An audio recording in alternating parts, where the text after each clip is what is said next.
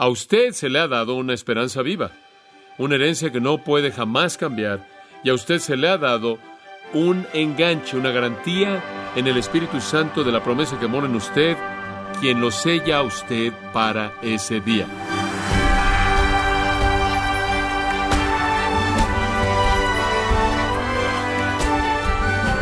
Hace algunos años, John MacArthur dio un estudio acerca de la doctrina de la elección.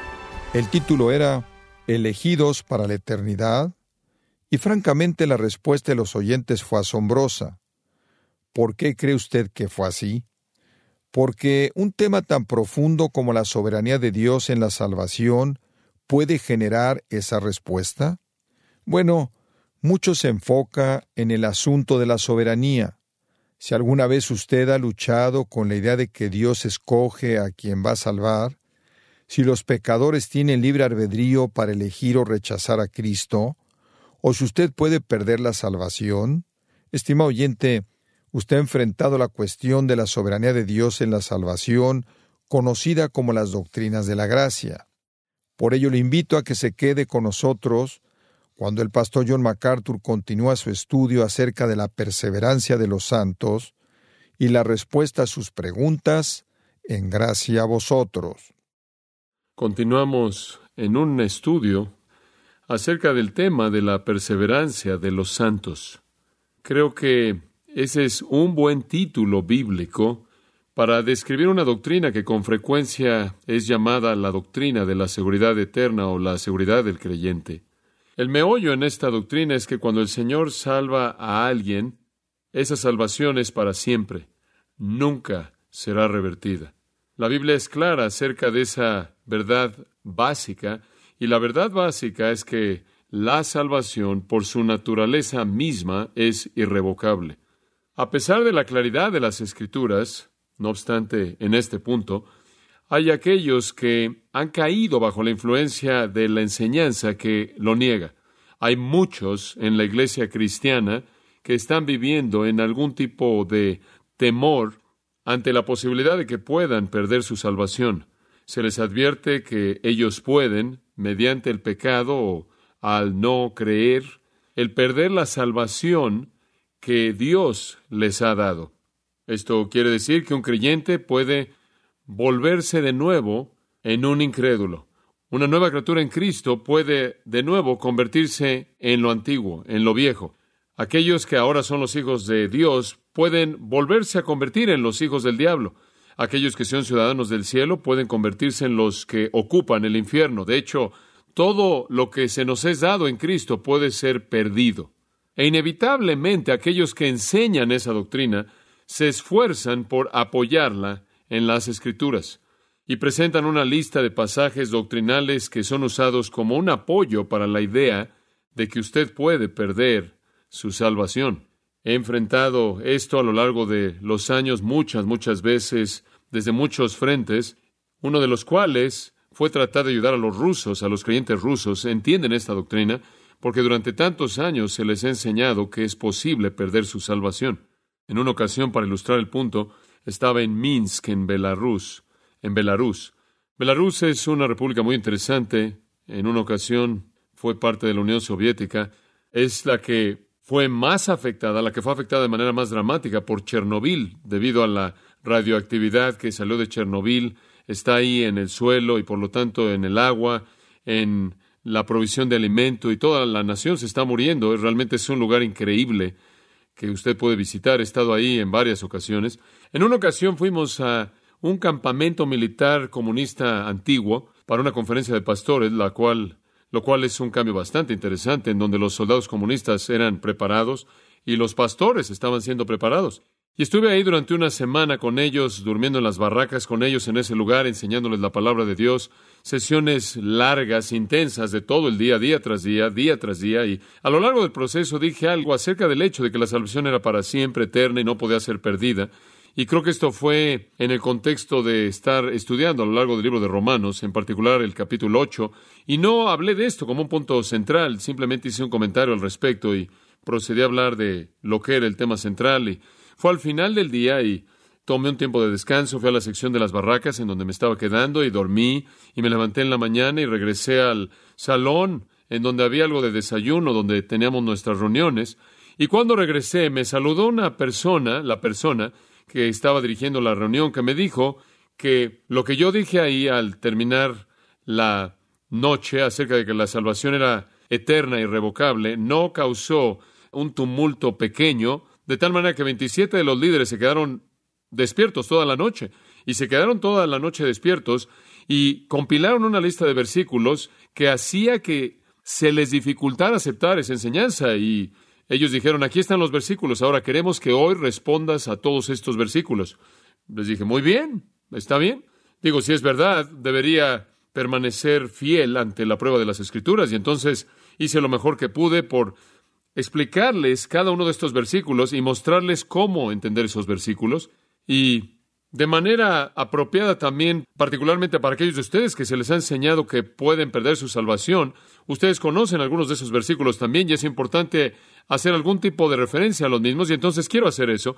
Esencialmente estos son los versículos que con mucha frecuencia, o son los más importantes que con mucha frecuencia, son usados para apoyar la idea de que usted puede perder su salvación. Juan 8:31 es uno de ellos. Juan 8:31 dice, si permanecieres en mi palabra, entonces seréis verdaderamente mis discípulos. Y ellos dicen, bueno, como puedes ver, si tú no permaneces en la palabra, dejas de ser un discípulo. Y después está Juan 15:6. Si alguno no permaneciere en mí, él es sacado como un pámpano y se seca y los reúnen, los recogen y los arrojan al fuego y son quemados. Usted se va al infierno si no permanece fiel, se va al infierno si no permanece. Y después está Mateo 24:13, el que permaneciere hasta el final, ese será salvo. Entonces realmente depende de su perseverancia. Lo mismo se menciona en Mateo 10:22. Y después está Hechos 13:43, en donde Pablo y Bernabé le estaban hablando a judíos y a gentiles que temían a Dios, exhortándolos a continuar en la gracia de Dios. Y entonces parece como si usted tiene que determinar y comprometerse a continuar en la gracia de Dios para ser salvo al final. Otros versículos, Romanos capítulo 2. Romanos capítulo 2. Dios, versículo 2, dará a todo hombre según sus obras. Aquellos que, perseverando en hacer el bien, buscan gloria, honra inmortalidad, Él les da vida eterna. En otras palabras, si usted no persevera al hacer el bien, persevera al buscar la gloria, honra e inmortalidad, usted no va a recibir la vida eterna. Y allí en el capítulo 11 de Romanos, y hay otros versículos, estos simplemente son los más sobresalientes, Romanos 11, 22, Aquí está la bondad y severidad de Dios. Aquellos que caen severidad, pero a ustedes, la bondad de Dios, sí, ustedes continúan en su bondad, de otra manera también ustedes serán cortados. Y entonces están estas advertencias acerca de permanecer, de perseverar, de continuar. Colosenses capítulo 1 le da usted quizás uno que conoce, dice en el versículo 21, aunque antes habían estado separados y eran hostiles en su mente, involucrados en malas obras, sin embargo ahora Él los ha reconciliado en su cuerpo carnal mediante la muerte para presentarlos, para presentaros ante Él, santos irreprensibles y sin mancha, hablando de la salvación, solían ser malos y ahora Él los ha hecho santos, versículo 23, si de hecho continúan en la fe, firmemente establecidos y arraigados, y no alejándose de la esperanza del Evangelio que han oído. Entonces, de nuevo, esta palabra, continúen, las palabras son realmente iguales en todos los versículos, permanezcan, perseveren, continúen, todos en cierta manera se rastrean a un origen griego en común. Hebreos capítulo 3 añade algo de esto, y estos son versículos que también, en cierta manera, me vi forzado a explicar con nuestros queridos hermanos en Rusia para ayudarles a entenderlos. En Hebreos 3.6, Cristo fue fiel como un hijo sobre su casa, cuya casa somos nosotros, si retenemos nuestra confianza hasta el final, y versículo 14, nos hemos vuelto participantes de Cristo, si retenemos el principio de nuestra certeza firme hasta el final. Tiene que ver con retener, tiene que ver con soportar, tiene que ver con perseverar, continuar, tiene que ver con permanecer. Todos estos pasajes son pasajes que tienen que ser entendidos. ¿Acaso son advertencias a aferrarse a su salvación? ¿Son advertencias de que si usted se suelta o si se desvía o si usted no persevera, usted va a perder su salvación? Bueno, si lo son, entonces la Biblia se contradice a sí misma, porque es claro que las escrituras enseñan que la salvación es para siempre. también enseñan que la salvación es de Dios y usted no se puede salvar a sí mismo, ni en un punto inicial y tampoco en un sentido continuo. Usted inicialmente no podía ser salvo mediante su propia fortaleza, mediante la fuerza misma de su propia fe, y usted no puede aferrarse mediante la fortaleza de su propia fe. Hemos estado diciendo eso. La idea aquí es que estas no son advertencias a creyentes a aferrarse con todas sus fuerzas, no sea que pierdan su salvación son más bien declaraciones, afirmaciones de que aquellos que permanecen, que continúan, aquellos que perseveran, aquellos que retienen, dan evidencia de que son los que son salvos. De tal manera que usted puede tomar todos esos versículos y en cierta manera responderlos de la misma manera a todos. Jesús está diciendo, si usted es uno que permanece en mi palabra, entonces usted es un verdadero discípulo. Si usted no permanece, usted no es un verdadero discípulo. Si usted es alguien que permanece, que persevera, usted va a recibir su salvación final. Si usted es uno de los que continúa en la gracia de Dios y continúa en la esperanza del Evangelio y continúa de manera perseverante y retiene su profesión, entonces da evidencia de que la obra poderosa salvadora de Dios se ha llevado a cabo en usted, porque usted posee el único tipo de fe que salva y esa es una fe perseverante. Estos pasajes entonces definen la naturaleza de la fe salvadora. No son advertencias en el sentido de que los creyentes necesitan una advertencia a que se aferran. Son advertencias hechas a creyentes superficiales, a creyentes falsos, a creyentes profesantes que no son reales. Y están diciendo, si tu fe es real, permanecerá, perseverará hasta el final, guardada por Dios, protegida por Dios. Pero ¿cómo es que Él nos protege? mediante la fe. Él nos da una fe que salva y una fe que persevera hasta el final. Fuimos salvados por la fe y perseveramos por la fe. No es natural, es sobrenatural, es un regalo de Dios. Efesios 2, 8, 9 dice. Así como usted no es salvo de manera independiente de la fe, un regalo de Dios, usted no puede mantenerse salvo hasta su glorificación mediante alguna fe humana, sino más bien mediante esa misma fe sobrenatural que Dios le da. Lo que los escritores están diciendo es que así es como usted identifica al verdadero creyente. Usted es real si persevera. Y el texto realmente en el cual esa interpretación entera descansa es primera de Juan 2.19. Salieron de nosotros, pero realmente no eran de nosotros, porque si hubieran sido de nosotros, habrían permanecido con nosotros, pero salieron para que se manifestase que no todos son de nosotros, cuando alguien abandona la fe, es una prueba clara de que no era fe salvadora, no fue la fe sobrenatural que Dios da, porque no permaneció, porque no perseveró, porque no continuó, porque no retuvo esa profesión, porque no perseveró. En 2 Timoteo 2 y versículo 12 leemos esto. Si perseveramos, también reinaremos con Él. Si le negamos, Él también nos negará. Solo hay dos posibilidades de personas que profesan a Cristo, los reales y los falsos. Si perseveramos, somos los reales y reinaremos. Si negamos, Él nos negará. ¿Recuerda usted lo que Jesús dijo? Si me confesares delante de los hombres, yo te confesaré delante de los ángeles de Dios o delante de mi Padre en los cielos. Si me niegas delante de los hombres, yo te negaré. Yo te negaré. Si alguien en algún punto niega a Cristo, rechaza a Cristo, todo lo que manifiestan es que nunca tuvieron la fe real, porque la fe real es una fe perseverante, es el regalo de fe sobrenatural que soporta, persevera hasta el final. Versículo 3 entonces, segundo de Timoteo 2.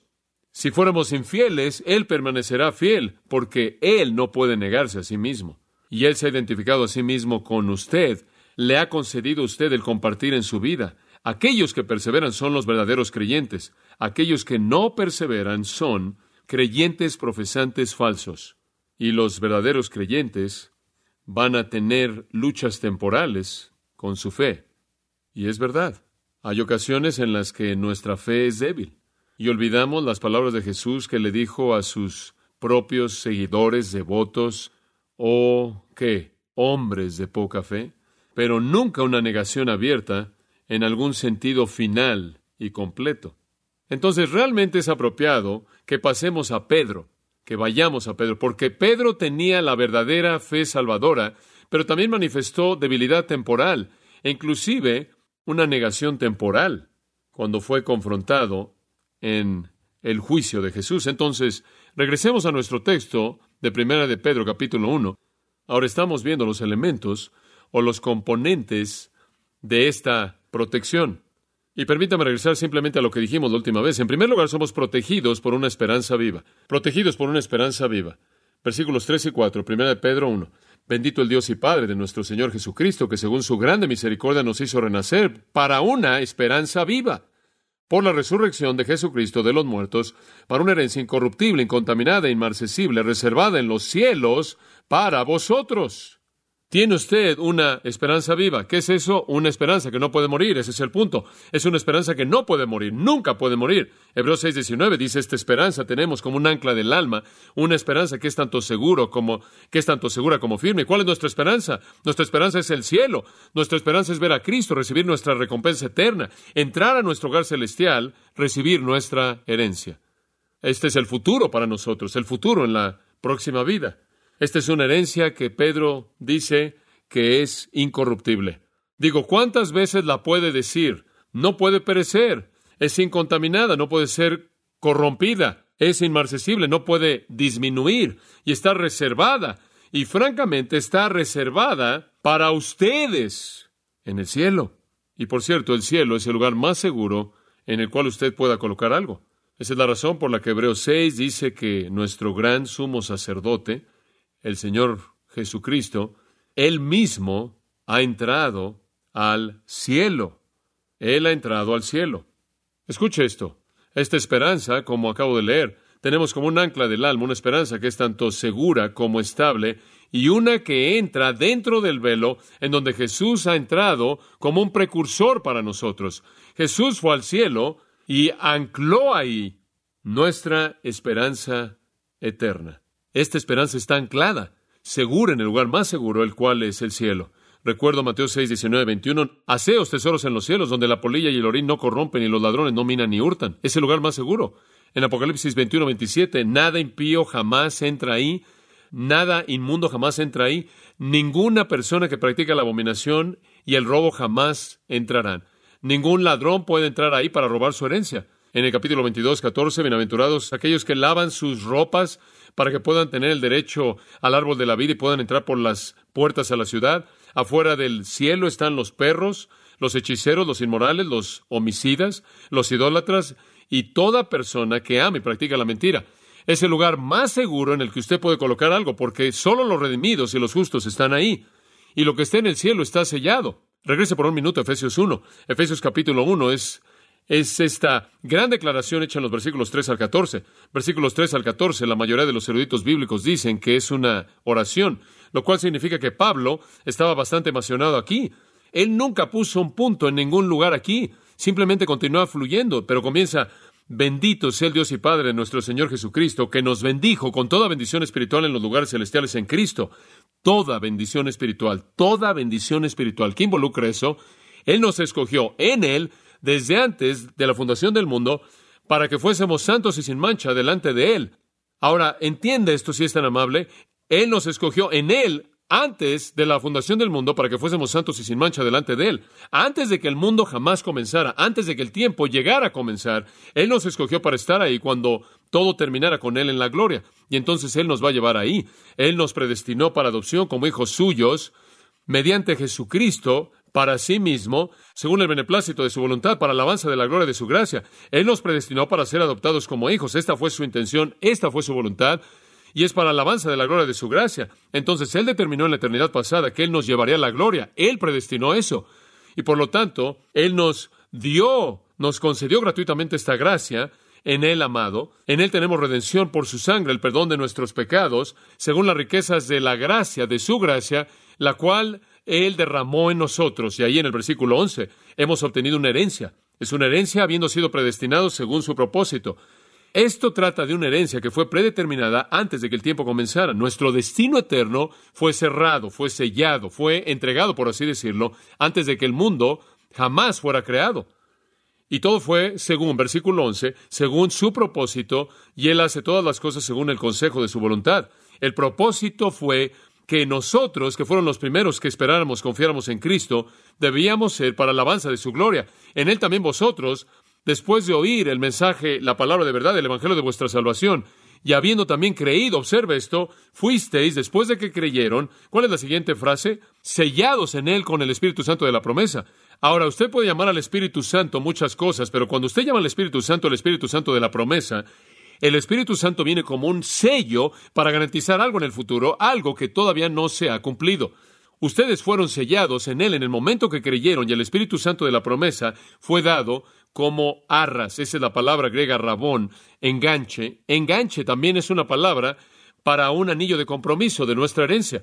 A usted se le dio el Espíritu Santo como un sello en el momento que usted creyó, como Dios, conforme Dios vio hacia el futuro y la redención de su propia posesión para la alabanza de su gloria. Y esa frase, la alabanza de su gloria, es repetida una y otra vez aquí.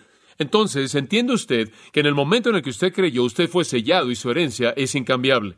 Esa es la manera en la que Dios lo planeó en la eternidad pasada, y ese es su propósito, esa es su voluntad, y eso es exactamente lo que Él hará. Desde el momento en el cual usted creyó, usted fue sellado, y el Espíritu le fue dado como ese sello. Observe el capítulo 4, mismo libro, Efesios 4, versículo 30.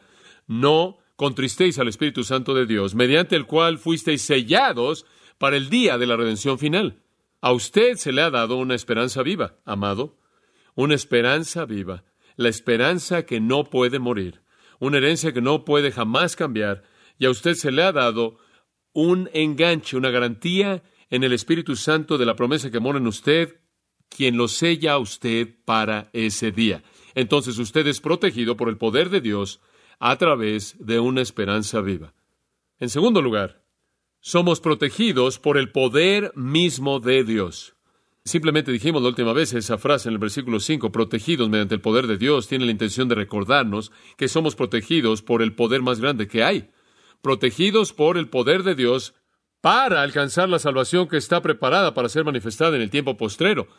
Somos protegidos por el poder de Dios hasta que esa salvación que ya está lista, la palabra significa preparado, que es presente, ya ha sido cumplido hasta que finalmente sea entregado en el último tiempo, el tiempo postrero, cuando veamos a Cristo en gloria, en su gloria.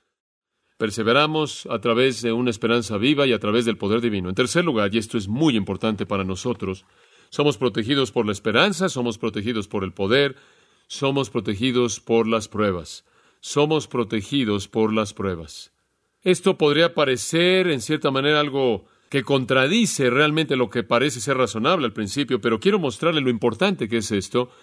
Y si usted no entiende nada más que esto, usted va a entender la médula, el corazón y el alma de esta maravillosa verdad aquí. Observa el versículo 6, en lo cual vosotros os alegráis. Seguro, nos vamos a alegrar porque somos protegidos por el poder de Dios, protegidos mediante una esperanza viva. Nos regocijamos en eso, aunque ahora, por un poco de tiempo, si es necesario, si Dios determina que es necesario, tengáis que ser afligidos en diversas pruebas. Ahora deténgase ahí por un momento, en lo cual vosotros os alegráis, aunque ahora por un poco de tiempo, si es necesario, tengáis que ser afligidos en diversas pruebas.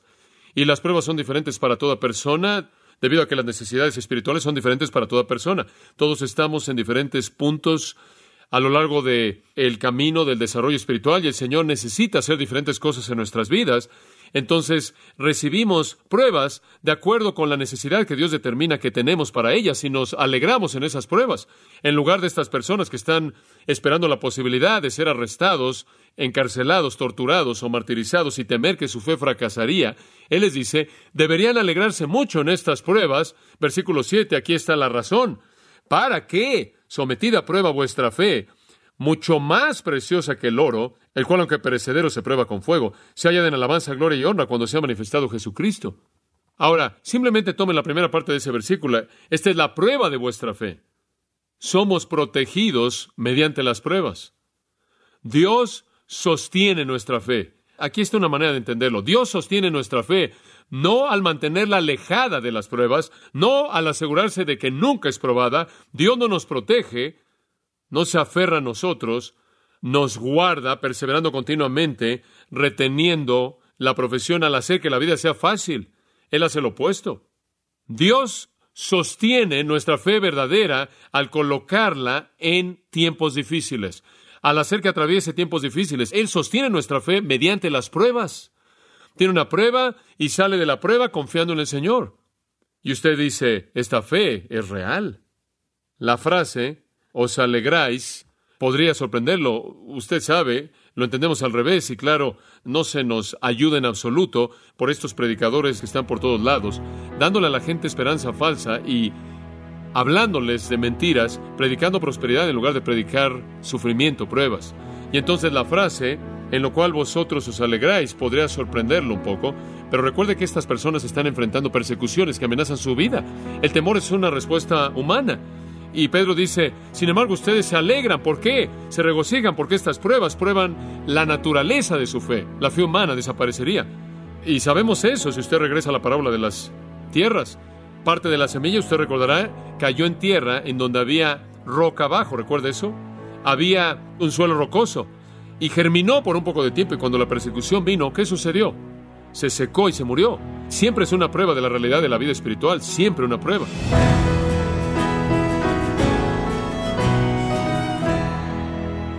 Este ha sido el pastor John MacArthur dándole una evidencia bíblica certera de que Dios es el que le garantiza que no perderá su fe una vez Él le ha redimido.